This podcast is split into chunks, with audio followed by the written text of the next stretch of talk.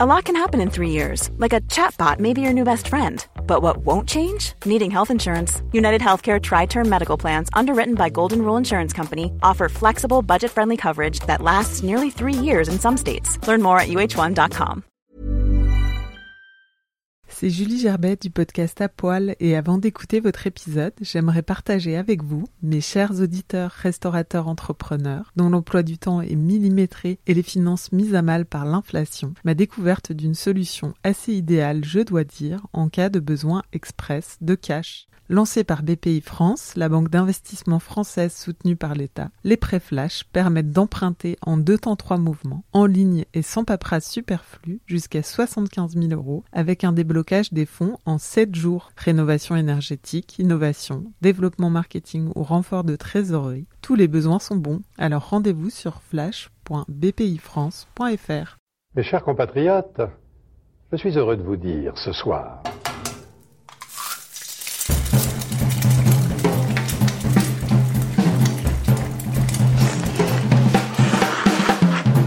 Bonjour et bienvenue dans À Poil, le podcast qui m'a annulé les chefs.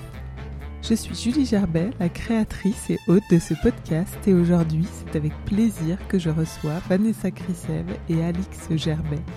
Dès le début, dans vraiment l'ADN du projet, il n'a jamais été question de cuisiner pour euh, et d'avoir une notion de aidant-aider, mais il a toujours été dès le début question de vraiment se servir de la cuisine comme un langage. Et en fait, ça, ça vient, donc Vanessa qui dit qu'elle avait des expériences d'atelier de cuisine. Moi, je, avant, j'étais à l'atelier des chefs. Et donc, en fait, on avait cette connaissance de l'atelier de cuisine comme un outil pour ramener les êtres humains ensemble, en fait. On l'avait vu euh, dans, nos, dans les différentes euh, bah, prestations qui avaient pu avoir lieu ou les différents ateliers qu'on avait animés, qu'en fait, il se passe quelque chose d'extrêmement singulier dans un atelier de cuisine. Et c'est magique. Et c'était ça qui nous intéressait en fait. Et donc dès le début, ça a toujours été ça en fait. C'était une relation très horizontale qui était générée par le fait de cuisiner ensemble un repas qui allait être pris ensemble. Donc ça a été là depuis le début. Vanessa Krisev, comédienne, auteure et cuisinière, est la chef de file du Réchaud, association qu'elle a montée en 2016 avec toute une bande avec qui elle est partie donner du réconfort par la cuisine dans les camps de réfugiés du nord de la France. Depuis, avec Alix Gerbet entre autres, l'association a bien grandi et a ouvert un restaurant d'insertion inclusif et solidaire qui forme des personnes réfugiées au métier de la restauration et qui plus est est délicieux. À travers ce projet, elle met en lumière le pouvoir magique de la cuisine qui sert de langage universel crée du lien et restaure à tous les niveaux. Avec Vanessa et Alix, nous avons parlé de faire ensemble, de puissance, de solidarité locale et de cuisine à la flamme. Le partenariat avec Elle à table continue sur le site elle.fr où vous pouvez retrouver chaque nouvel épisode 48 heures avant sa sortie sur les plateformes habituelles. Bonne écoute Bonjour Vanessa, bonjour Alix. Euh, Aujourd'hui, le Réchaud, c'est une association, un restaurant, un food truck une entreprise d'insertion, si je me trompe pas aussi. Euh, Vanessa, t'imaginais ça quand tu as lancé euh, l'association? Euh, alors en 2016, quand on a lancé le premier projet, non, je pense même pas qu'on imaginait que ça, ça, durerait plus que la première mission. Mais en même temps, tout était déjà écrit dans les statuts qu'on a déposés et on est exactement sur la lignée de ce qu'on avait écrit à l'époque. La première phrase du livre, c'est elles ne savaient pas que c'était impossible, alors elles l'ont fait. C'est vraiment ça? Je pense, ouais. Je pense que vraiment, c'est exactement ça, ouais. Tu te, tu te serais pas lancé si tu avais su la montagne euh, Si on avait réfléchi à l'époque, on n'aurait peut-être pas fait. Mais, euh, mais comme beaucoup de choses dans la vie, en fait, je pense que c'est pas mal d'apprendre à, à nager en nageant. Oui. Et le fait d'être une équipe dès le début et d'être sept, euh, d'avoir Vanessa qui a eu l'idée et qui était la mère nourricière, mais d'avoir derrière cette femme et d'être un groupe et d'avoir des compétences différentes aussi, ça nous a donné une force euh, surhumaine, je pense. Et cette amie aussi. Euh, je pense que l'amitié qui nous a réunis dès le départ a aussi ouais, donné la force au projet. Donc concrètement, c'est bah, une histoire triste que tu racontes dans le livre et que tu peux peut-être raconter qui a donné, qui t'a donné l'idée de faire ça. Et ensuite, tu as pris ton téléphone et appelé tes copines. Enfin, si tu veux nous raconter l'histoire. oui, bah, je dis c'est c'est une drôle d'histoire triste en fait. toute cette histoire, c'est en 2016 à l'époque à l'époque euh, où on parlait euh, beaucoup euh, de la crise des réfugiés, où c'était peu de temps après les images extrêmement frappantes du petit Elan qu'on avait retrouvé mort sur une plage et, qui sont devenues des images malheureusement communes et auxquelles on fait même plus attention, mais qui nous avaient énormément meurtri à l'époque. et en 2016, au moment où l'Allemagne, enfin, avec euh, la, crise syrienne, euh, avait annoncé qu'ils accueillaient euh, un million de personnes réfugiées, donc qui faisait vraiment, qui se démarquaient dans leur politique de l'accueil européenne.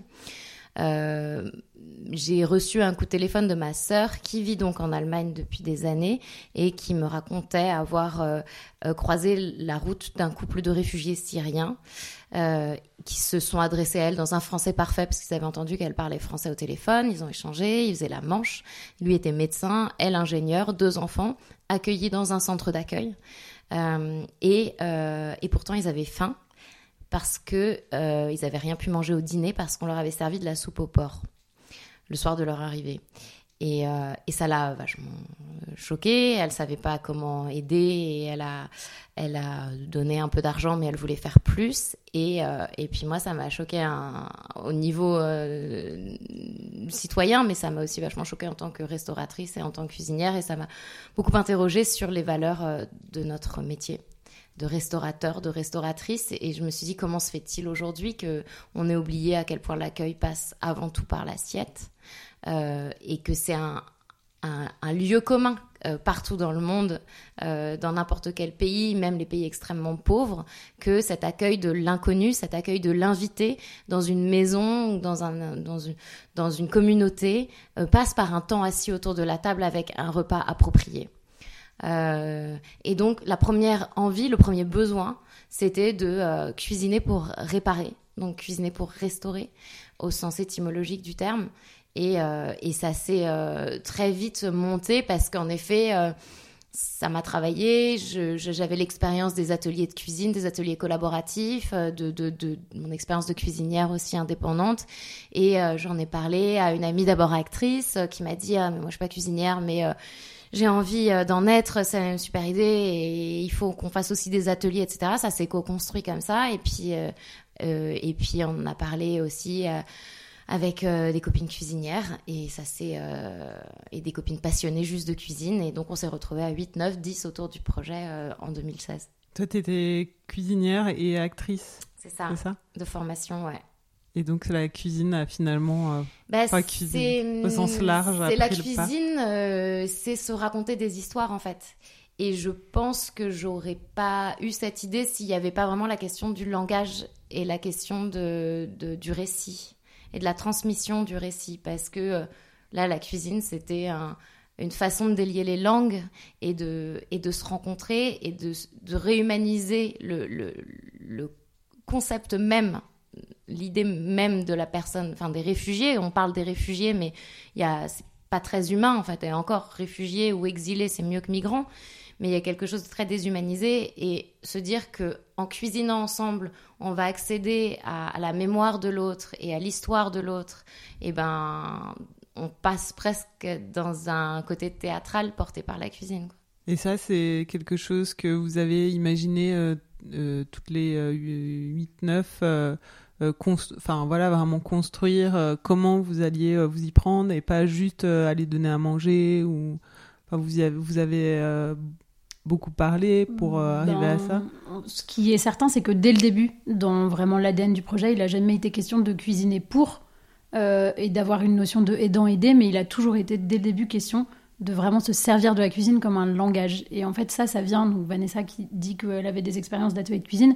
Moi, je, avant, j'étais à l'atelier des chefs, et donc en fait, on avait cette connaissance de l'atelier de cuisine comme un outil pour ramener les êtres humains ensemble, en fait. On l'avait vu, euh, dans, nos, dans les différentes euh, bah, prestations qui avaient pu avoir lieu ou les différents ateliers qu'on avait animés, qu'en fait il se passe quelque chose d'extrêmement singulier dans un atelier de cuisine et c'est magique et c'était ça qui nous intéressait en fait. Et donc dès le début, ça a toujours été ça en fait. C'était une relation très horizontale qui était générée par le fait de cuisiner ensemble un repas qui allait être pris ensemble.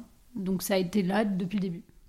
Et, l'autre aussi euh, volet, c'était de leur donner la possibilité, de donner la possibilité à des personnes qui sont en exil et qui n'ont plus rien, euh, de pouvoir euh, se raconter et donc inviter, si on parle d'aidant aider, enfin en quelque sorte, c'est vraiment d'interchanger les rôles et de leur dire voilà, on vous donne la possibilité de nous inviter nous à votre table et d'être vous, nous ensemble les autres et, de partager ce repas-là pour mieux se découvrir. Oui, partager une recette. Euh, qui vient de qui vient d'ailleurs euh, qu'on connaît pas et qu'on aura désir d'apprendre euh, mm. une nouvelle technique et donc vous avez acheté le food truck vous êtes vous êtes parti à Grande Sainte. C'était la première mission bah, ça allait très vite puisqu'on a déposé les statuts de l'association en mai et en août on était à Grande Sainte avec 50 000 euros sur le compte de l'asso dont 32 000 euros collectés via un crowdfunding. euh, nous, on était vierges de tout. On savait euh, pas ce que c'était que l'associatif, euh, pas ce que c'était qu'un crowdfunding, et non plus, enfin, l'humanitaire. Il y en avait pas beaucoup dans l'équipe qui en avait fait, donc tout était très spontané. Mais quand on a lancé ce crowdfunding, on a vu que tout de suite il y avait une très grande volonté de la de la collectivité, de la communauté, enfin et des citoyens de, de, de, de participer et de s'embarquer sur un projet comme celui-ci mais parfois les gens savaient juste pas comment s'y prendre. Donc quand on a été moteur et quand on a proposé le projet, il y a 750 personnes qui ont voulu mettre leurs euh, graines et euh, c'est 750 personnes qui nous ont permis d'acheter euh, ce food truck. Et en août, on était à Grande Sainte et on cuisinait avec une trentaine de bénévoles chaque jour. Et des bénévoles qui venaient de, des environs ouais. Oui, enfin, il y a même des bénévoles qui venaient de Belgique, des bénévoles qui sont venus beaucoup plus loin aussi en France. Euh, on avait aussi bien des personnes engagées dans la politique euh, que il y a eu de tous les âges et de tous les profils. Mm. Et on avait surtout le tissu associatif local parce que en fait l'identité aussi du Réchaud et, le savoir-faire qu'on a développé depuis 4 ans, c'est aussi de créer du lien. C'est vraiment ça et c'était aussi s'appuyer sur le savoir-faire des associations qui étaient déjà à Grande-Sainte sur le camp de la Linière et qui sont venues tous les jours cuisiner avec nous et qui nous ont en fait depuis qu'on a commencé cette action, les portes ne cessent de s'ouvrir et pas de se fermer. Et tu, euh, tu, disais le lien aussi, le lien avec les populations locales aussi qui est très fort euh, et que vous avez développé après à Arras. Euh, mais c'est vrai que c'est à la fois remettre à plat le côté aidant aider, mais aussi enfin je sais pas si on peut dire intérieur extérieur, mais en tout cas local et et de plus loin. bah, c'est ça. Et l'idée, c'était de dire, on va pas arriver et faire, on va venir comprendre, questionner et faire ensemble. Et en fait, ça change tout. Et tu disais, Vanessa, que vous aviez peu d'expérience dans l'humanitaire. Ça a été, enfin voilà, une... difficile de se. Enfin, j'imagine qu'il y a des codes ou je sais pas. Tu vois, tu découvres aussi des choses sur le tas. Alors nous, on estime qu'on euh, fait pas vraiment, on fait du solidaire, on fait pas de l'humanitaire, mm. on n'est pas sur euh, de, de, de la de l'aide alimentaire, on est vraiment sur euh, la cuisine pour tisser du lien. Euh, la grande découverte, ça a été l'associatif, euh, et et on a commencé, bon, tout a été vraiment très raccourci parce qu'il a fallu tout mettre en place en trois mois finalement sur une mission quand même importante puisqu'on cuisinait 500 repas jour, donc il y avait une vraie logistique derrière. Mais on s'est on s'est retrouvé en amont sur le terrain, sur le camp en tant que bénévole comprendre avec les associations un peu euh, si notre projet avait du sens ou pas, et, euh, et voir ce que ça donnait. Et puis on s'est retrouvé aussi rapidement avec la mairie à discuter avec les associations. Donc ça, c'est un monde qu'on a découvert. Et, l'autre partie qu'on a découverte aussi, c'est euh, bah, le, le monde des personnes exilées, des personnes en exil, et qui est un monde dur. Enfin, on, enfin c'est on se retrouvait pas du tout. Euh, c'était pas du tout un projet euh, idéaliste où on se retrouvait au pays des, des, des, bisounours. Quoi, on était quand même sur des sur des problématiques euh, extrêmement sérieuses, lourdes et avec des personnes qui ont vécu des, des, gros traumas et on se retrouvait sur un camp avec 90% d'hommes, voilà, à 6, 8 jeunes femmes parisiennes. Donc ça a levé aussi la question du du féminisme, de la place de la femme dans ces communautés, et ça a interrogé mutuellement euh, euh, nos propres euh, nos propres cultures. Et comment ils ont comment réagissaient les gens sur place? Bien, je dirais. ouais, ça s'est fait assez rapidement. et très rapidement, un peu comme ce qu'on a vécu à Arras d'ailleurs, il y a, y a les étiquettes tombent, les a priori tombent, et parce qu'il y a un projet commun en fait. Et euh, donc, on arrive avec cette proposition et ce savoir-faire des ateliers de cuisine, les associations locales, euh, depuis euh, la fin de la guerre du Kosovo. Ça va faire 20 ans qu'elles nourrissent. Et on n'était pas du tout dans une, dans une, dynamique de, de, remplacement. Par contre, ce qu'on leur proposait juste, c'était bah, de voir avec nous comment ça serait possible de faire des ateliers et de les faire participer à la production des repas. Donc ça, c'était extrêmement complémentaire. À partir d'un certain moment, quand on arrive sur un camp où on, on vient avec toutes ces peurs et ces projections, parce qu'il y a ce mot réfugié qui finalement est assez vague, assez obscur, et même ce concept du camp de réfugiés. Et finalement, en fait, une fois que la barrière est passée, c'est juste des êtres humains, en fait. Et c'est juste un humain et un humain qui sont en train de faire quelque chose qui est très simple, hein, c'est faire de la cuisine. Et en fait, tout disparaît. Et du coup, on n'est même plus euh, des jeunes femmes contre des hommes isolés, on n'est même plus, on est juste des gens humains qui partagent un truc humain et qui fait du bien à tout le monde. Et c'est vraiment aussi cette notion de restaurer elle est aussi là. Et la volonté, c'était vraiment de réparer, en fait. Parce que les camps, c'est aussi des zones où il n'y a pas de temporalité, où les journées sont indéfinies, où il se passe rien. En général, le soir, en tout cas à Grande-Sainte, c'était surtout des populations kurdes qui voulaient passer euh, en Angleterre, donc ils essayaient de passer le soir, et donc du coup le matin, bah, ils faisaient rien parce qu'ils dormaient, euh, et nous, le fait d'arriver, de proposer une activité à horaire fixe, avec une espèce de temporalité, ben ça faisait que ça rendait tout plus simple. Ouais, de rythmer, euh, rythmer aussi les journées. Vous avez servi combien de, de, enfin, vous avez préparé combien de repas pendant cette première campagne? Le matin, on était à 150. Donc, comme le matin, euh, comme disait Alix, euh, les, les, personnes dormaient euh, parce qu'elles avaient passé la nuit dehors. On arrivait vers 14 heures avec le repas du déjeuner et on les invitait à notre table. En ayant préparé le déjeuner, là, on était sur 150. Et ensuite, on était sur 350 l'après-midi. À partir de 15 heures, on montait les ateliers et on transformait euh, on transformait euh, les cuisines collectives euh, ouvertes hein, c'est très très rudimentaire. On installait le barbecue qui est un immense barbecue dans un tonneau ouvert. Et, et, et, là on montait la jauge à 350 et cette idée aussi de challenge culinaire de dire vous n'êtes pas cuisinier mais on va le faire ensemble nous, on était garant euh, euh, ben, de la qualité de ce qui était servi à minima, euh, de toute la logistique, de l'organisation, du fait que le dîner devait être servi quand même à un horaire acceptable et fixe pour les bénévoles aussi qui étaient présents, qui avaient des grosses journées. mais ça se faisait sous nos yeux sans que on ait besoin qu'on ait besoin, on, le faisait parce que c'était un plaisir, mais qu'on ait réellement nous besoin, nous cuisiniers et cuisinières, besoin de, de, cuisiner. Et c'était complètement ouvert, en fait, euh, des tables ou des, des, des, postes et les gens viennent et s'installent et commencent à oui, c'était les, cuisines étaient complètement ouvertes. C'était euh, c'était un bâtiment ouvert sur l'extérieur. Alors on avait un noyau dur d'habitués, de personnes qui ont voulu et qui revenaient, et qui revenaient avec des copains et qui voilà. Euh, mais ensuite euh, euh ensuite n'importe qui passait et pouvait s'intégrer, euh, venir couper une carotte et puis et puis partir les enfants passaient aussi. Euh, euh, il y a eu des trucs très, très beaux qui se sont passés avec les femmes aussi, parce qu'il y a certaines recettes au fil du temps. On est resté quand même un mois, donc au fil du temps, on disait ah bah tiens t'as pas une recette, on se comprenait de mieux en mieux. Et euh, et il y a certaines recettes en fait qui sont réservées aux femmes. C'est les femmes qui préparent. par exemple les dolmas, qui sont des, des, espèces de légumes farcis ou des feuilles de vigne farcies, c'est réservé aux femmes. Donc les garçons disaient ah bah je demandais à ma cousine, à ma à ma belle-sœur qui est là et, euh, et, donc on a aussi touché, euh, on a réussi petit à petit à avoir une certaine mixité, ce qui était vraiment pas gagné. Et par ailleurs, on avait des ateliers dans le bâtiment qu'on appelait le Women's Center, atelier donc euh, réservé aux femmes pour que les femmes puissent être présentes en force, se dévoiler, se raconter aussi. et il y a certaines femmes qui acceptaient de venir participer aux ateliers mixtes. Mais ça, ça a été possible en août 2016. En mars 2017, ça a été nettement plus compliqué, la mixité. Pourquoi? Parce que le, euh, ça avait pas mal évolué, que c'était après la fermeture de Calais, qu'il y avait des tensions sur le camp et que euh, les communautés s'étaient encore plus euh, raccrochées à, leur mode de fonctionnement, je pense. je pense.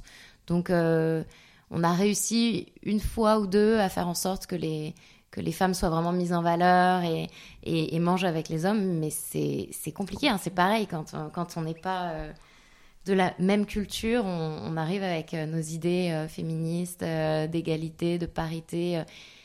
Il y a, y, a, y, a, du chemin. Hein. Il y a du chemin à parcourir. C'est parfois inconcevable même par les femmes. Les femmes ne voulaient pas euh, elles-mêmes euh, servir le repas euh, en présence des hommes. Enfin, il fallait vraiment faire des, des, des espaces. Ouais, puis tu peux pas imposer aussi euh, ta vision à, ces On a une femme warrior qui vraiment pas l'identité du projet. Ouais. quoi. L'idée, Ouais. c'est d'arriver, de comprendre, d'offrir, euh, de faire ensemble et quelque part ben, de faire aussi un pas vers l'autre et de s'a- de s'ajuster. quoi. On a fait que ça d'ailleurs, s'ajuster, euh, s'adapter. euh, mais il n'y a eu aucun conflit, il n'y a eu aucun moment de tension, on n'a jamais eu peur. Euh, et voilà, et juste, je reviens sur la cuisine, parce qu'on dit la cuisine sur le camp, mais en fait, la cuisine, c'était des tables en U, et, et dehors, euh, quatre barbecues à même le sol, et l'eau, c'était dans des bacs, enfin, c'était vraiment. euh, rudimentaire. mais oui, mais oui, c'était, mais ça a marché. Mais on faisait tout sur le barbecue. On faisait euh, des euh, lasagnes, euh, du coup des lasagnes tatin en fait, le, le- Ah ouais. sur le barbecue. On faisait euh, les falafels cuits dans des et on le faisait pour 350. Donc euh, on était à peu près sur huit gros euh, bacs gastro euh, côte à côte euh, et, et et ouais, on a redécouvert la cuisine à la flamme quoi. C'est ça. C'est Et après, donc à la fin de l'été, vous n'avez pas voulu vous arrêter. Ce projet euh, qui était, euh, enfin que vous aviez imaginé éphémère, vous avez eu envie de le pérenniser. Ben, en fait, je pense qu'il y avait vraiment ce truc de se dire, mais ce que je disais tout à l'heure, les portes s'ouvrent.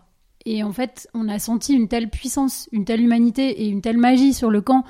Et on, on, a, on nous a tellement dit que ça faisait du bien, que c'était juste, qu'il fallait plus d'événements et d'initiatives comme nous, que ben, quelque part, euh, ça aurait été trop bête de dire euh, bah merci, mais c'est fait quoi. C'était impossible de s'arrêter. Et en fait, euh, tout d'un coup, il y a eu toute une nouvelle notion de se dire que ce projet-là, il pouvait être pérenne, qu'il pouvait être plus grand, qu'il pouvait être plus structuré aussi, et a commencé en fait tout un chemin qui a d'abord été porté essentiellement par Vanessa parce que nous on était bénévoles au début et petit à petit euh, on est arrivés toutes les unes ou les autres et maintenant par exemple moi à plein temps, mais au début ça a été tout un travail qui a été porté par Vanessa de réfléchir et de structurer pour pouvoir avancer.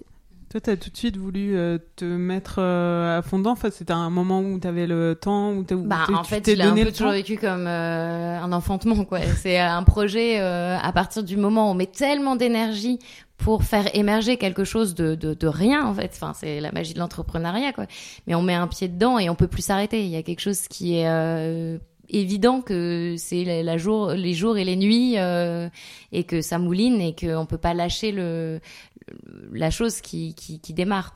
Mais euh, juste pour rebondir sur ce que tu disais, il y avait aussi un, un- une grosse réactivité et un gros soutien de la communauté des cuisiniers professionnels dès le départ.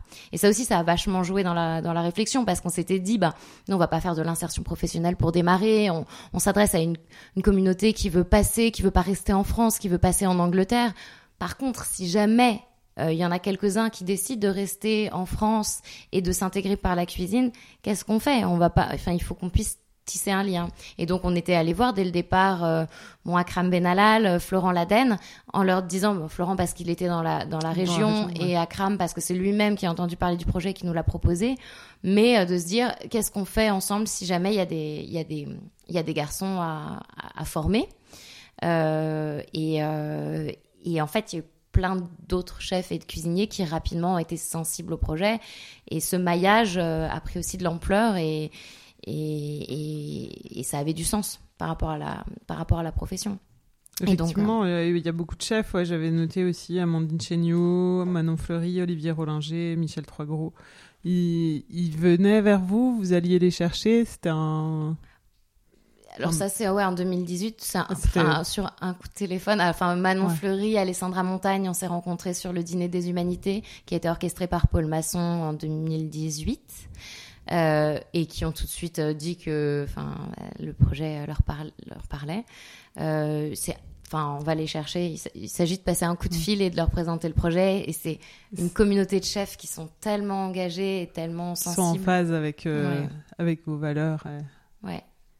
Donc voilà, donc euh, arrivé euh, retour de, de Grande Sainte, euh, euh, l'étape d'après c'était de penser un peu plus entrepreneuriat et c'est là où je me suis fait accompagner par Entropia ESSEC, qui est un incubateur d'entrepreneurs sociaux porté par l'ESSEC et qui pendant un an euh, accompagne des porteurs de projets sur euh, la construction euh, euh, d'un budget prévisionnel, d'un business plan social, de une mesure d'impact, etc. Et donc ça a été un accélérateur énorme pour pour le projet et ça a permis vraiment de, structurer une pensée aussi pour structurer un projet. Ouais, et puis de le rendre viable, pérenne. et- Après, c'est encore, ouais, c'est un long processus. C'est un long processus, Oui, mais comment processus, transformer euh, le projet euh, associatif Passion en, en entreprise? Enfin, Ouais. En tout cas, euh, Oui, et puis euh, comme on n'est pas des personnes issues aussi initialement de l'univers associatif, il y avait quand même très rapidement une volonté de pérenniser. Et pérenniser, ça voulait dire aussi réfléchir à un modèle euh, qui peut être euh, ambivalent, avec euh, une partie associative, une partie euh, de projets qui ont un impact social, mais aussi une partie derrière euh, qui peut à un moment donné s'autofinancer. Et, euh, et- et ça- nous, on a toujours été assez à l'aise avec ce fait de créer un modèle qui certes est hybride, mais qui n'est pas juste un modèle associatif. donc vous repartez à Grande-Sainte en 2017. Euh, donc en mars, tu disais, vous restez combien de temps là-bas? Ça a été une Enfin, dizaine de jours. Ça a été beaucoup plus Ouais. concentré comme euh, mission. Et on a fait un partenariat avec des musiciens qui venaient de Londres et qui ont animé euh, workshop musique avec les enfants en parallèle. En fait, on s'est rendu compte d'un truc assez émouvant sur la première mission, c'est que euh, au Kurdistan et dans pas mal d'autres pays, j'imagine, il n'y a pas de cuisine sans musique. Et que euh, quand on cuisine un plat, on chante. Et si le plat est bon, c'est qu'on a bien chanté. Et donc c'est un autre langage universel, universel la musique, euh, comme la danse. Hein.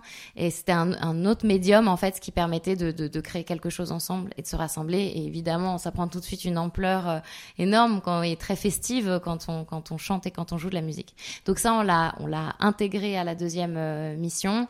On a fi- fini par un grand concert dans la salle euh, dans la salle euh, de la ville, la salle de fête de la ville, enfin la salle de spectacle, qui est une superbe salle. Euh, et c'est resté dans, dans, l'ADN aussi du, réchaud, cette idée que on cuisine avec de la musique, que on tisse des ponts, que dès qu'on peut faire des liens artistiques avec d'autres professions, d'autres artistes, on le fait.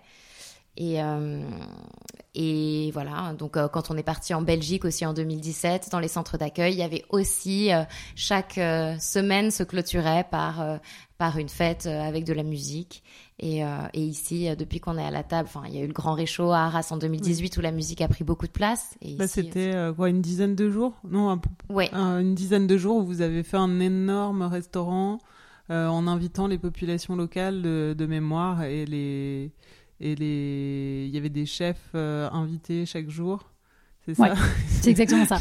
C'était un grand restaurant éphémère solidaire où c'était euh, les réfugiés, c'est comme ça qu'on l'avait dit, qui cuisinaient pour la population. Et en fait, c'était pas juste un restaurant, mais c'était un restaurant qui a vécu euh, au fil des journées de, de toutes les formes différentes possibles. Donc il y avait des ateliers de cuisine le matin pour cuisiner le repas du midi qui était fait pour, pour les bénévoles. Il y avait aussi plein de gens différents de la ville. Il y a eu des associations d'enfants handicapés, il y a eu des associations d'enfants, euh, des, des- des mineurs isolés, il y a eu des CAP petite enfance. Tout le monde est venu dans ce restaurant, chacun portait sa pierre à l'édifice. Et l'objectif final, c'était que tous les soirs, il y ait 250 couverts qui soient vendus à prix libre. Et tous les jours, il y avait un chef ambassadeur, effectivement, qui était là pour nous accompagner. Et en fait, c'est vrai aussi que ce que disait Vanessa, que finalement, dans ce projet-là, c'est ce qui est le plus simple d'aller chercher les chefs qui sont engagés. Euh, ce qui est plus dur, c'est toute l'organisation et de créer le, le, le, le- comment dire, le moment pour que ça se fasse en fait. Donc c'est tout le travail en amont de la logistique, de l'opérationnel, d'avoir l'épicerie, d'avoir identifié les producteurs, d'avoir. En fait, c'est tout ce travail de production qui est un travail monstrueux en amont pour que en fait le jour J et Tout pendant passe dix jours, bien, quoi. ça ait l'air simple Ouais. et que la rencontre et que en fait toute l'énergie soit dédiée à la rencontre et l'humain. Et c'est ce qui s'est passé à Arras et c'est ce qui nous a donné la- euh, le feu pour continuer et, et aujourd'hui maintenant être ici. Et la magie, enfin c'est vrai qu'on ressent cette magie dans le livre euh, qui est dédié, donc qui s'appelle Le Grand Réchaud, qui est dédié à ce, ce projet euh, spécifique euh, de restaurant à Arras. Euh. le, principe, le projet, en fait, c'est simplement euh, un niveau encore au-dessus dans, dans, l'ampleur et dans l'ambition. Mais c'est exactement ce qui s'est passé à chaque fois. C'est qu'on a tellement croisé la bienveillance et la générosité des populations locales et on a été frappé, n'étant pas nous de l'associatif avec à la base. Enfin, moi, je dis souvent, c'est la colère et c'est et c'est la désillusion qui m'ont poussé à faire à faire à imaginer ce projet-là. Euh, mais on a tellement été frappé par euh, l'envers du décor qui est bien moins noir que ce qu'on voit dans les médias et qui est bien plus généreuse que ce qu'on voit dans les médias et plus humaine euh, que en fait le grand réchaud, c'est simplement mettre en lumière et mettre en valeur la solidarité locale. Donc on est à un moment donné un petit détonateur, un petit déclencheur de quelque chose, mais ça se fait à travers nous. Donc c'est toute la collectivité, les associations, mais aussi euh, les entreprises, les commerces, les commerçants, euh, euh, la mairie, les CCAS, les, les, écoles. On, on, invite à un moment donné toutes les personnes qui souhaitent prendre un, un, petit morceau par un petit morceau du gâteau à, à, venir. Les portes sont ouvertes et ça se co-construit. Et nous, on est là pour ben, simplement apporter ce qu'on sait faire. Donc c'est globalement de la coordination. Euh, et euh, les bonnes équipes, euh, les bons humains derrière. C'est vraiment un projet qui ne peut se faire que grâce à une équipe. jamais on pourra mettre des ordinateurs derrière ce projet. On est vraiment sur de l'humain du début à la fin.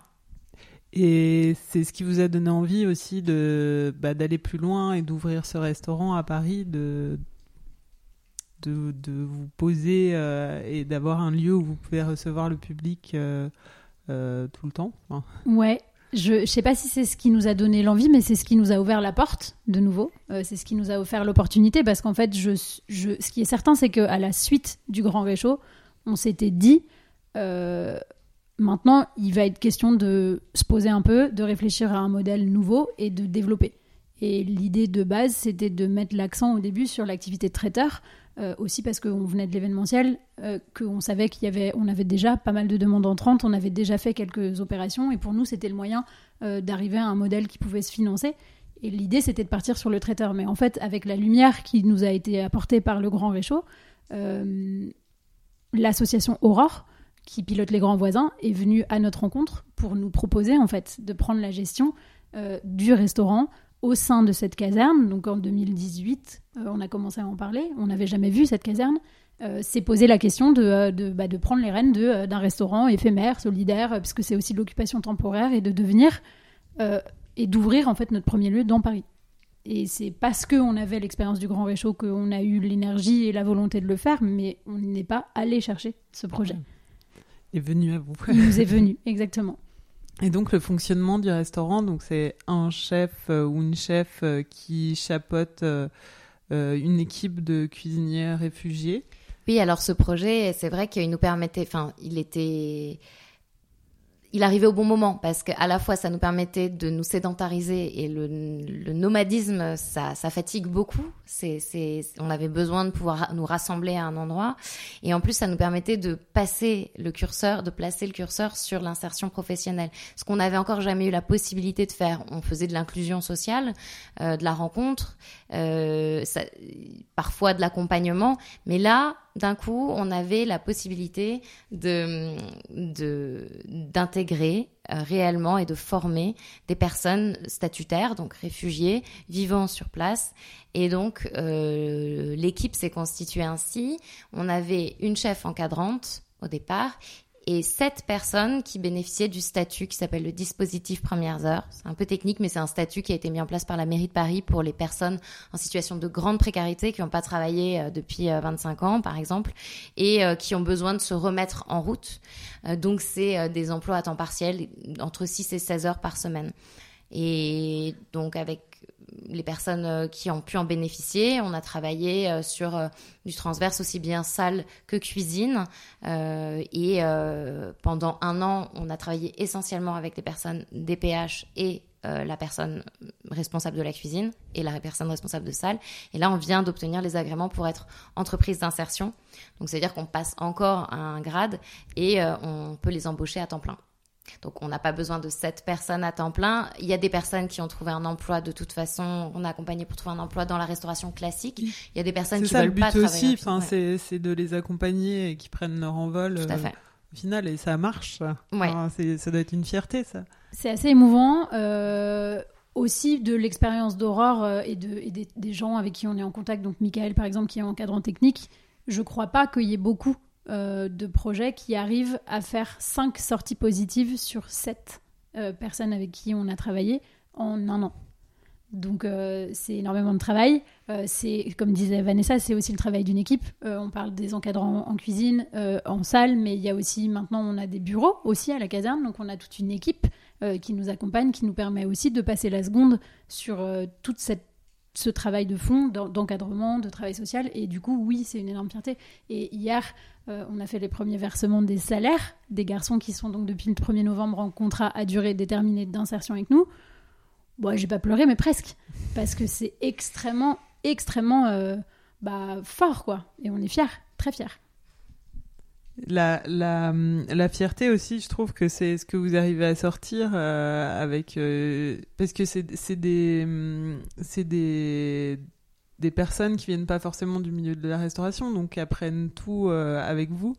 Et c'est vrai que j'étais venue euh, manger, et je trouve que c'est incroyable ce que vous arrivez à faire, euh, la qualité, le, goût, enfin, à la fois hyper simple et hyper goûteux. Vraiment. Je serais fière à votre place. Mais Il y a vraiment une volonté de départ de cuisinière, du coup, de dire que c'est pas parce que euh, on est sur un modèle euh, de solidarité et de social que euh, ça doit pas être bon. Et, euh, et ce qu'on fait un peu partout, c'est de casser les codes et de, et de mélanger. Et, euh, et pour moi, c'est un truc auquel je tiens énormément. C'est euh, c'est de, de faire de la bonne gastronomie, de la très bonne bistronomie, on va dire, parce qu'on est sur une cuisine euh, qui euh, parle aussi d'humains, de produits, de producteurs, euh, d'artisans. euh, euh, c'est le cœur, hein, il n'y a pas de social sans écologie. Et, et donc, de faire une cuisine raffinée, une cuisine esthétique. Euh, et qui va toucher un public qui viendrait pas forcément dans un restaurant euh, associatif, marketé, euh, marketé, c'est encore un gros mot, mais restaurant associatif. Et donc, il n'y a pas de raison que ce qui est bon, ce qui est beau et ce qui est pourquoi pas même luxueux ne, ne puisse pas être solidaire et social. En tout cas, c'est super réussi. Euh, quelle est l'organisation du réchaud aujourd'hui? Puisque c'est vrai que vous avez le restaurant, tu parlais de l'activité traiteur, euh, le bureau, l'entreprise d'insertion. Comment vous, organisez tout ça? Bah, on est, on est en, en phase d'organisation. Ça fait un an qu'on travaille justement à structurer et à organiser de manière à bah, pouvoir euh, demain, pourquoi pas, avoir deux restaurants, un grand réchaud en 2022. Euh, donc tous ces projets-là, ça nécessite effectivement de réfléchir à une organisation qui est un peu différente. Donc aujourd'hui, il y a l'association qui est l'ADN, qui est notre naissance en 2016. Adossée à l'association depuis le 1er janvier, il y a une entreprise qui est maintenant une entreprise d'insertion. Euh, et aujourd'hui, dans les équipes euh, vives du Réchaud, on a Luciana en charge de la communication, Marie qui est en charge de la recherche de financement pour les projets sociaux, Vanessa qui est directrice générale, moi qui m'occupe de la partie développement. On a des équipes en salle, donc Anya et Lily qui sont les encadrantes techniques, Julia en ce moment en cuisine, et les garçons qui travaillent avec nous.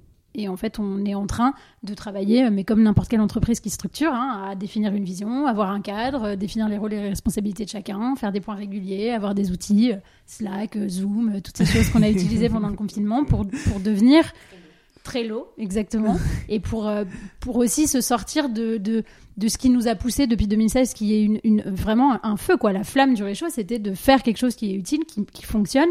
Aujourd'hui, il faut asseoir, développer et changer d'échelle. Et c'est ce qu'on est en train de faire, et on le fait, euh, bah, je crois qu'on le fait pas trop mal.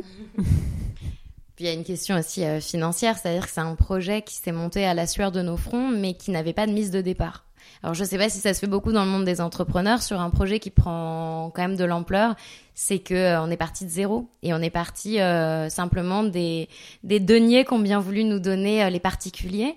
Et aujourd'hui, si on veut aussi pouvoir passer la seconde, il va peut-être vraisemblablement falloir que on lève des fonds et qu'on fasse rentrer des personnes qui, croient en nous et qui ont envie de financer ce projet-là et cette vision. Donc voilà ce sur quoi on travaille. En tout cas, vous avez envie d'aller d'aller plus loin, plus gros, plus voilà. Eh ben, on a envie de, construire. En tout cas, là, on est sur, on a beaucoup testé de choses euh, qui fonctionnent. Maintenant, on a envie de consolider et on a envie de, de renforcer, de structurer et de, et de rendre le modèle euh, duplicable. Donc, euh, oui, là, il y a un travail à faire. Bon, on va faire une petite pause. Aller-retour, mon fameux questionnaire. Votre âge 86, 34. et moi, 88, donc 32. Votre plat signature que vous aimez faire Moi, j'ai une petite passion pour la chachouka. Donc, euh, je dirais que c'est ça, et une vraie passion pour les pâtes. Donc, euh, les pâtes au pesto, euh, pesto d'herbe, pesto de coriandre, pesto de tout. ça, c'est ça, c'est ma passion à moi. Et toi, en ce moment, je dirais que c'est la babka. Mais, je te laisse répondre. Dernièrement, j'ai fait de la babka, ouais. J'ai fait de la babka. Euh... Et des petits pots. Non, pas encore. et, euh, et ouais, j'ai investi dans un thermomix pour faire des petits pots de compète. Votre plat préféré à manger cette fois? Alors, moi, j'ai eu la chance de euh, grandir une partie de mon enfance en Asie. Euh, et du coup, tout ce qui touche à la cuisine asiatique, particulièrement les bao qui sont fourrés au char siu, donc au sweet and sour pork, ça c'est ça, c'est ma vie. Ouais, ça, c'est très moi Ça me fait penser euh, au dim sum que j'adore aussi, mais, euh, mais dans des plats comfort food plus euh, français, j'aime tout ce qui est mijoté, tout ce qui est plat partagé. Bon, je sais pas, un plat de mon enfance aussi, un truc que j'adore, c'est les gnocchis. Rien à voir. Mais... Rien à voir. le chef que vous admirez le plus si j'en dis un, forcément les autres. ah, il y en a beaucoup pour différentes raisons, mais parmi euh, nos ambassadeurs, euh, Olivier Rollinger pour euh, pour toutes les valeurs qu'il porte, pour toute l'intelligence et tout tout ce qui renvoie et pour sa cuisine aussi merveilleuse. Michel Troisgros que je trouve d'une humanité aussi dingue. Manon Fleury pour et Alessandra Montagne parce que c'est des soleils et parce que c'est des femmes qui réinventent aussi complètement la cuisine. Chloé Charles, enfin je sais pas, je pourrais pas en dire. je, ne peux pas répondre à ces questions. Bah moi je, je, sais pas trop répondre à cette question non plus aussi parce que c'est pas mon univers de enfin je suis pas chef je, je suis arrivée là euh, j'ai quand même une passion pour tout ce qui touche à la nourriture mais je une des chefs euh, qui m'impressionne et que dont j'aime beaucoup euh, l'énergie l'énergie, et même la cuisine, je pense que c'est Aline Grattard, euh, aussi parce qu'elle est bourguignonne et que moi je viens de Dijon. Euh, aussi parce qu'elle a vécu en Asie et qu'elle euh, elle a beaucoup de touches de cuisine asiatique qui, moi, me parlent énormément. Donc, donc je dirais Adeline Grattard. Le, votre ingrédient préféré? Le zaatar. Et moi, je vais dire l'huile. je trouve ça magique, l'huile. Le gras, c'est magique. Et, et je suis complètement fan des huileries beaujolaises pour te rendre hommage, qui, euh, qui euh, font des huiles merveilleuses et je trouve qu'on peut tout sublimer avec euh, un assaisonnement. Et la qualité de l'assaisonnement fait pour beaucoup. Et voilà, une très bonne huile d'olive, une très bonne huile d'argan, une huile de cacahuète grillée, ou une huile, même une huile de, de, de, colza grillée ou de tagette. Enfin, non, l'huile. Et votre ingrédient détesté? On peut répondre à l'unisson ou pas Je crois qu'on est d'accord. Je sais pas. L'ail Ouais. Alors l'ail. ah non Mais, l'ail cru, oui. qui est euh, balancé sur euh, un poisson en croûte ou qui est mis, euh, enfin vraiment. L'ail cru. celui dont tu passes plus de 48 heures à t'en remettre. et, encore, et encore. Mais un ail confit, très bien cuit ou discret, en soutien dans une ratatouille ou dans un gigot, il n'y a pas de problème. Mais l'ail cru, là, qui. Ah. C'est vrai. Et moi, j'aime pas trop plus la, tonka. J'ai du mal avec ce ah. voilà. C'est un peu surfait. Votre ustensile fétiche Oh bah le réchaud. Hein. ah bah, de manière certaine. Le réchaud, tout ce qui touche à la flamme, tout ça. Le petit barbecue, ouais. qui va bien. Votre dernier meilleur repas en confinement? Ah, en confinement? Non, non, je sais pas. en confinement, euh, j'ai testé euh, David Toutain à emporter, c'était pas mal. Le dernier euh, repas mémorable. Ouais. Ah bah attends, à Biarritz, il y a l'époque, c'est super ce qu'il fait. Euh, moi, je pense que celui qui m'a vraiment marqué dernièrement, c'était le resto de, que mes amis m'ont offert pour mes 30 ans, et c'était Kay. Et je crois que j'ai jamais aussi bien mangé. euh, bah, D'ailleurs, ouais, si, c'est ça. Mais c'est le dernier, il y a deux ans. Non, mais pas. Enfin, celui dont je me souviens vraiment, c'est ça. Après, euh, j'ai mangé un milliard de trucs que je trouve Ah, bah, délicieux. euh, ouais. le rajapuri de Magda euh, il y a pas longtemps, euh, en confinement. Le katsu sando du restaurant cuisine. Enfin, j'ai une passion pour tout ce qui touche au restaurant, donc euh, j'y vais souvent. Mais celui qui m'a beaucoup marqué, ouais, c'était celui-là, je pense. Non, sinon, je, enfin, moi, j'ai quand même euh, beaucoup et souvent eu la chance de manger chez Guy Savoie et euh, ça, ça reste euh, des moments de très grande émotion. Le meilleur compliment qu'on vous ait fait? Ce qui me quand on me dit ou quand on me fait le cadeau de de de, de venir me parler de quelque chose qui va pas ou qu'on vient à moi pour euh, peut-être chercher une solution. Donc le fait d'être peut-être quelqu'un qui peut être une personne ressource ça j'aime bien. Et on m'a déjà dit que j'étais lumineuse ça j'aime bien aussi. Je dirais ça. Et toi j'ai l'impression qu'il faut que je réponde pour toi. Hmm. Euh, toi je pense que c'est la force euh, inégalable de on va faire quelque chose et on va le faire quoi. Et, et moi souvent je dis eh oh, c'est quand même un peu gros, ouais ouais on va y aller et, et on y va. Donc euh, ouais les, le, le- ouais la flamme toujours le feu la flamme le réchaud tout ça. Donc je dirais que c'est ça. Et la pire critique? C'est toi, récemment, tu m'as dit que c'était pas facile de travailler avec moi. C'est vrai j'ai dit ça. Bah après c'est comme tout duo hein, faut apprendre à s'ajuster à travailler ensemble euh, à- mais c'est c'est pas que facile on peut dire.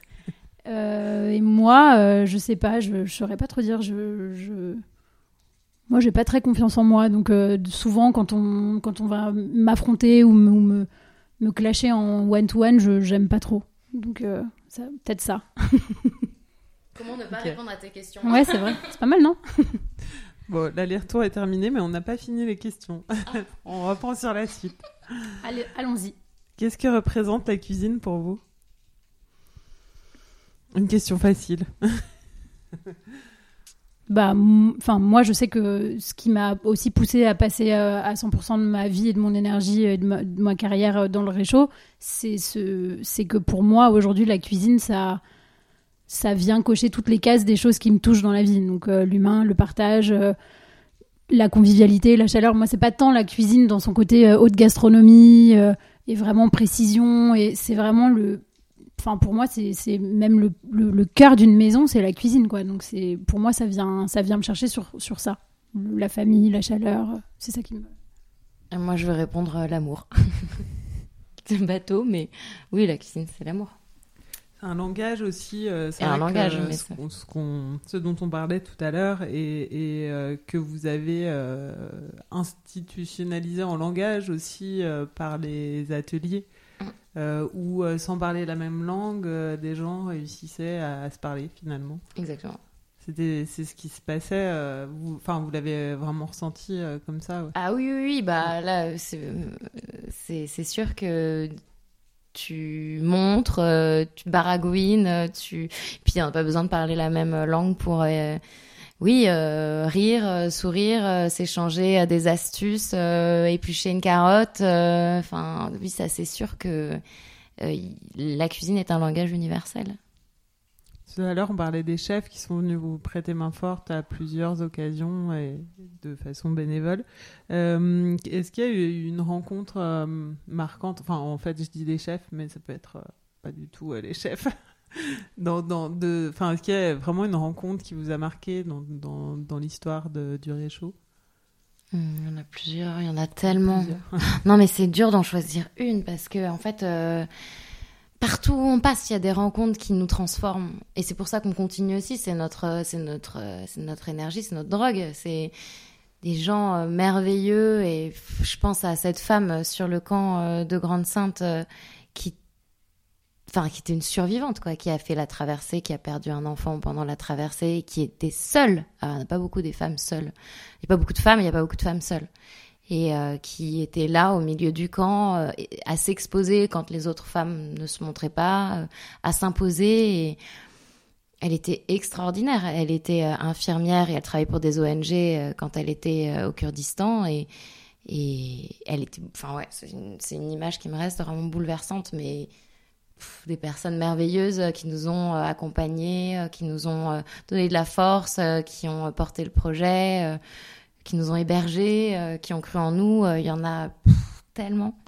Ouais. Oui, oui, et puis aussi dans les gens, il y a des bénévoles aussi sur chaque mission et même à, Arras qui sont venus quotidiennement.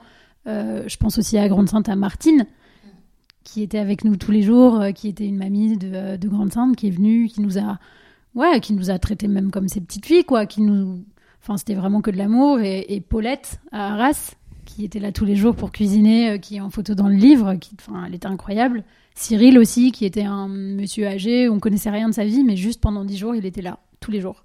Il a créé des liens avec des personnes réfugiées, avec nous, enfin, Odile, euh, ouais, enfin, il y en a plein, plein, plein, plein. Et même et ici, aujourd'hui, euh, les liens qu'on est en train de tisser avec Obedoula, Salade, Segay, tous ces, enfin, tous ceux qui sont avec nous depuis le début, qu'on continue à découvrir. Euh, il y a des choses qui sont marquantes. Quoi. Moi, je me souviendrai toute ma vie du, jour où Valentine a fait manger des moules à Salah et qu'il a adoré et qu'il continue à en parler et que, enfin, ou, des coques, enfin, qui sont des choses qui sont tellement éloignées. Et lui, quand il nous met du chili au citron, qui nous arrache la bouche, mais qui l'assaisonne dans tout ce qu'on peut lui faire à manger.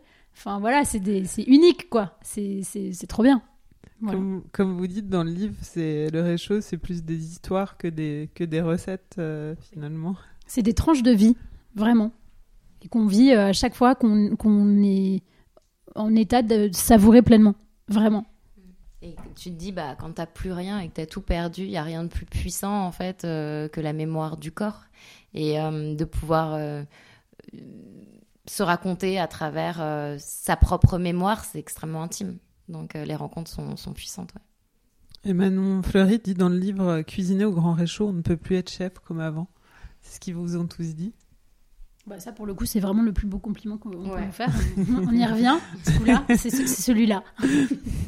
Oui, Michel aussi avait dit euh, que c'était Qu'est-ce qu'il Comment il l'avait tourné? Tu l'as pas noté dans euh, Michel, il avait dit que, aussi pareil que c'était euh, enfin l'expérience la plus forte euh, quasiment de sa carrière. Euh. Bah, en tout cas, ça, on sort de notre zone de confort quand on, quand on est dans une brigade bien structurée et qu'on arrive au grand réchaud et que c'est un joyeux bordel et qu'il faut rebondir, s'adapter. c'est sûr que c'est challengeant. T'as pas ta brigade, t'as pas ton. Qui parle pas, qui parle pas.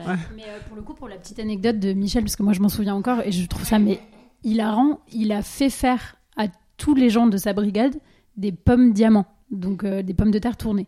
Et au moment où il a lancé le buffet, il a dit celui qui dans son assiette trouve la pomme de terre à cette face, je lui offre un repas chez moi. Et en off, il nous a dit je les ai toutes vues. Et je sais qu'il y en a aucune. et vraiment, c'était trop drôle. Et il a fait un saumon à l'oseille, mais avec du cresson et de je sais plus quoi, parce qu'il y avait plus rien sur place. Enfin, c'était. Bah, il y a quoi dans le frigo? Ah, t'as du saumon. Ah, ça te dit qu'on fasse du saumon à l'oseille. Il n'y avait pas d'oseille, il y a du cresson. je suis c'est trop classe de faire. Et en fait, et pareil, c'était trop drôle parce que dans l'assiette, il y avait donc le saumon au cresson. Donc lui, quand même, était euh, tenait à ce que le cresson soit mis, euh, tu vois, dans la sauce au dernier moment. Donc il s'était pris un, apprenti euh, qui venait d'une des écoles et il lui avait dit tu seras mon second donc le gamin était mais fier comme un coq. Et il courait le pauvre, il courait pour euh, faire du 5 par 5 quand on devait servir 200 repas et, plonger le cresson euh, dans la crème euh, bouillante et finalement le saumon le saumon au cresson a été servi à côté d'un curry indonésien, un truc. Et Michel Enfin, on a des photos, je crois, de la tête qu'il fait, et il a dit bon bah finalement c'est ça le grand réchaud, mais c'est une espèce de melting pot jusque dans les assiettes, quoi. et je crois qu'il raconte aussi dans le livre que qui t'a qui t'a dit bon bah ok mais viens expliquer à mes équipes euh, pourquoi euh, je vais m'absenter. Ouais, non mais il y a des trucs. Projet aussi euh, sensibiliser pas juste le chef, mais toute la maison aussi au projet. Enfin, c'est l'impression. Ouais, ouais, ça a été, c'est des choses qui sont assez euh, émouvantes sur le moment. C'est vrai, quand tu me poses des questions pour point, j'ai pas les, mais, mais le soir, en fait, ça s'est pas tout à fait passé comme ça, mais il nous a invités à venir euh, le rencontrer, lui parler de ce qu'on faisait. On a dîné dans sa cuisine avec euh, lui, et donc, enfin, c'est la table d'hôte, donc on est au milieu de sa cuisine. Et à la fin du service, il a demandé à, à toute la brigade de, de, de venir euh, pour qu'on leur explique ce qu'on faisait. Et, euh, et c'était hyper émouvant en fait de pouvoir, euh, enfin de pouvoir parler euh, de la cuisine comme lien social et, voilà à, tous ces jeunes et à tous ces chefs incroyables pour aussi montrer qu'on peut prendre ce métier un, peu autrement et aussi parce que je pense qu'ils sont hyper fiers de leur chef. Ils doivent être hyper fiers de leur chef qui s'engage sur, sur ces causes-là. Euh, voilà. Et parmi les, oui, les choses les plus émouvantes qui nous soient arrivées au Grand Réchaud notamment, c'était, euh, avec les, jeunes des élèves hôteliers. Euh, qui sont parfois dans CAP de situations extrêmement précaires, qui n'avaient pas du tout prévu de faire de la cuisine, qui sont un peu paumés, qui sont de milieux très très modestes et avec parfois des a priori extrêmement racistes aussi, et qui pour la première fois rencontraient des jeunes réfugiés et en début de journée, euh, ils voulaient pas euh, leur parler, ils voulaient pas partager, ils voulaient même pas goûter à ce que euh, les, les, les, jeunes exilés cuisinaient. Et en fin de journée, ils se pleuraient dans les bras les uns des autres et ils ne voulaient plus se quitter. Et on se dit, en fait, c'est tellement plus simple. Mais c'est tellement mille fois plus simple que ce qu'on veut nous faire croire. Et à partir du moment où on humanise et à partir du moment où on fait tomber les barrières en se rencontrant, on peut tellement dessiner les contours d'une autre société sans tellement d'énergie, quoi. Une journée, c'est de la pâte à modeler. Croire, hein. comme tu dis, euh, que ce sont euh, des personnes. Euh, enfin, bah, les gamins, ça les marque à vie et ils ont... à la télé. Enfin, en fait, c'est ça, c'est que les gens, ils ont l'image de la télé un peu méchant. Ouais. Alors que pas du tout. Enfin. Oui, puis ils connaissent pas. Et mm. c'est pareil, on voit les chiffres. Hein, là où le FN fait les plus gros chiffres, c'est les endroits où il n'y a pas d'exilés, il n'y a pas de réfugiés, il n'y a pas d'étrangers. Et on connaît pas. Donc on a peur. Je pense que c'est dans les gènes de, de, de, des humains, mais on a peur de ce qu'on connaît pas et de l'étranger. Mais, mais il suffit de peu pour euh, faire tomber ces peurs. Euh, voilà, on s'éloigne du sujet, de ta question. Les gens qui viennent ici aussi, enfin, vous sentez que, enfin, est-ce que vous arrivez à faire passer euh, ça aussi, enfin, au restaurant ici dans le 16e Oui. Ou c'est moins flagrant? De base, on touche des personnes. Enfin, ce que je trouve intéressant en venant s'implanter dans le 16e, c'est que évidemment les personnes qui sont à 2000% contre et, et euh, viendront pas, même s'il y a un restaurant. Par contre, les personnes qui sont un peu méfiantes et qui savent pas trop euh, peuvent venir pour euh, une soirée, un dîner ou parce qu'un voisin leur a dit que c'était vraiment super et reviennent et re, re, reviennent. Et moi, je me souviens d'une petite personne âgée euh, qui était là au début quand on a ouvert. Elle était là tous les après-midi euh, ou début de soirée à boire euh, son verre de blanc et son plateau de fromage dans la cour. Et je suis allée lui parler et je lui ai proposé une mission qu'on mettait en place de portage de repas à domicile par les personnes réfugiées chez les seniors. Et elle m'a répondu Ah oui, est-ce que vous croyez qu'on peut leur faire confiance? Et je trouvais ça hyper intéressant parce qu'elle était là tous les jours au milieu à, partager, en fait, à commencer à tisser du lien avec ces personnes, en se posant quand même la question de la confiance. Euh, donc ça, c'est super intéressant avec euh, ce type de projet, de, de, faire basculer certaines craintes. Après, ce qui est certain, c'est que ce qui nous a intéressé dès le début, c'était justement que c'était dans le 16e et qu'il y avait euh, cette ambition de faire se rencontrer des populations qui, vraiment, de base, se seraient jamais rencontrées, quoi. Et on se serait bien passé de toutes les difficultés en plus qui sont venues s'ajouter au fait qu'on était déjà boulevard Exelmance dans un endroit loin euh, de notre cible de cœur entre guillemets mais c'est même pas notre cible de cœur mais on sait qu'un tiers lieu et un lieu comme ça ça marche très bien dans le 18e qu'on n'aurait eu aucun problème dans le 19e dans le 10e on n'en parle même pas. Le fait d'aller dans le 16e c'est ça qui nous intéressait et, même si c'est difficile à cause des crises, des gilets jaunes, de la crise en ce moment et tout ça, et qu'on nous met des bâtons dans les roues, d'une manière générale, le monde, euh, on est quand même sur des, exemples très concrets de liens qui s'est créé, de gens qui sont... Et, et, depuis un an, on a une clientèle de quartier, on a des couples de retraités qui viennent souvent, on a des gens qui viennent nous demander comment ils peuvent nous aider, qui parlent de nous, euh, qui, qui font ce qu'ils peuvent, parce qu'ils sont convaincus que ce qu'on fait, c'est bien. On a, il y a des groupes sur les réseaux sociaux de quartier, euh, et notamment pour la petite histoire, quand on a fêté nos un an, il y a eu un petit peu de bruit. On a eu 2, 3, 10, 15, 30 policiers qui ont débarqué à 30 voitures de policiers, 30 voitures de policiers parce que parce qu'en fait les voisins avaient appelé et disaient euh, il y, a, y, a, y, a, une fête euh, avec des, des, réfugiés dans la caserne donc il y en a qui sont extrêmement réfractaires extrêmement virulents mais sur ces groupes il y avait écrit mais Qu'est-ce qu'on dit euh, des enfants euh, qui font des fêtes jusqu'à 5 heures du matin dans, les immeubles et personne dit rien euh, C'est génial ce que fait le réchaud, full support. et en fait, on s'est rendu compte que, bah oui, en fait, ce qu'on fait, ça marche. Et il y a des gens qui sont contents, qui viennent, qui reviennent et qui nous le disent. Et ça, ça répare tout, quoi. Et ça nous donne aussi l'énergie pour, pour continuer. On arrive à, la fin sur ces belles paroles. Dernière, question indispensable, votre recette à refaire à la maison? Alors notre recette à faire à la maison, qui est la recette signature de la pâtisserie du réchaud, je pense qu'on peut parler du carrot cake qui se décline sous plein de formes en fonction de la saison. On a fait euh, des euh, zucchini cake, on a fait des beetroot cake, on a fait des euh, pumpkin cake. C'est toujours la même base. Et après, ce qui est amusant, c'est de changer le légume et de changer aussi le, le, topping. Donc, on peut rajouter des raisins, on peut rajouter des, des pistoles de chocolat, on peut rajouter des noix ou des noisettes. Ça, c'est vraiment libre à chacun. Dis-nous tout. Et donc, tu veux la recette. Donc, il faut de la. Alors, tous les ingrédients euh, doivent être euh, bio et, euh, et bruts. Enfin, je veux dire, pas de sucre blanc. Vraiment, des, des... Ça, joue, quoi, la qualité de. Que ce soit du sucre muscovado et ça. Donc, de la farine, on va dire une farine pâtissière, euh, une bonne farine. Euh, pour 220 grammes, je vais donner de farine. Euh, un sucre cassonade 150 grammes et 150 grammes également de sucre muscovado. De l'huile et non pas du beurre. Il en faut une huile neutre de tournesol par exemple, 220 grammes, donc le même poids que la farine. Des œufs, 165 grammes. Ensuite, noix, noix de pécan, raisin, euh, ce qu'on veut, il en faut 120 grammes. Euh, des carottes râpées crues ou euh, de la betterave crue râpée ou de la courge. En ce moment, il y a de la courge râpée crue, 210 grammes. On peut mettre des raisins blonds, 80 grammes, ou des raisins de Corinthe. de la levure chimique, 10 grammes. Du bicarbonate de soude, 5 grammes. De la vanille liquide, de la cannelle en poudre, du 4 épices, du gingembre, selon le goût de chacun. Et euh, c'est important, le sucré salé est plus sucré que le sucré sucré. Toujours mettre un peu de sel dans ces préparations, donc 5 grammes de sel fin. On mélange le tout, les ingrédients secs d'un côté, euh, les légumes râpés grossièrement avec les ingrédients secs, le liquide, donc œufs, huile de l'autre côté avec vanille liquide. On verse le liquide sur le solide et on mélange grossièrement. On n'a pas besoin de mélanger euh, trop longtemps parce que si on mélange trop longtemps, ça développe le gluten et ça en fait un cake qui est plus élastique. Et là, on cherche plutôt quelque chose de, léger. Euh, on cuit dans un four assez chaud.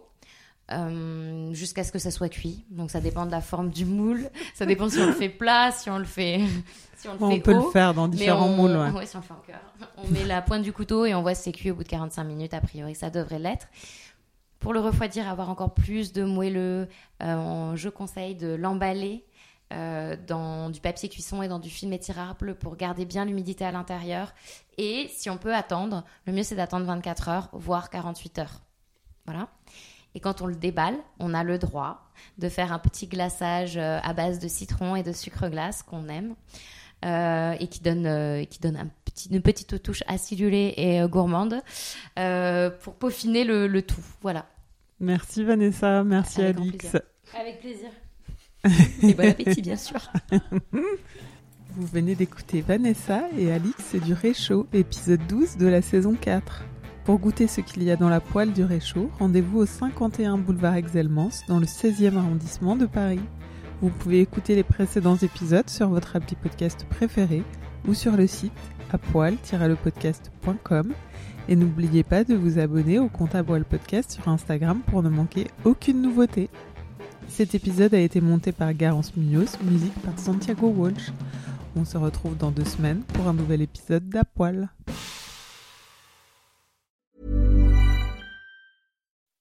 When you make decisions for your company, you look for the no-brainers. If you have a lot of mailing to do, stamps.com is the ultimate no-brainer. Use the Stamps.com mobile app to mail everything you need to keep your business running with up to 89% off USPS and UPS. Make the same no-brainer decision as over 1 million other businesses with Stamps.com. Use code PROGRAM for a special offer. That's Stamps.com, code PROGRAM.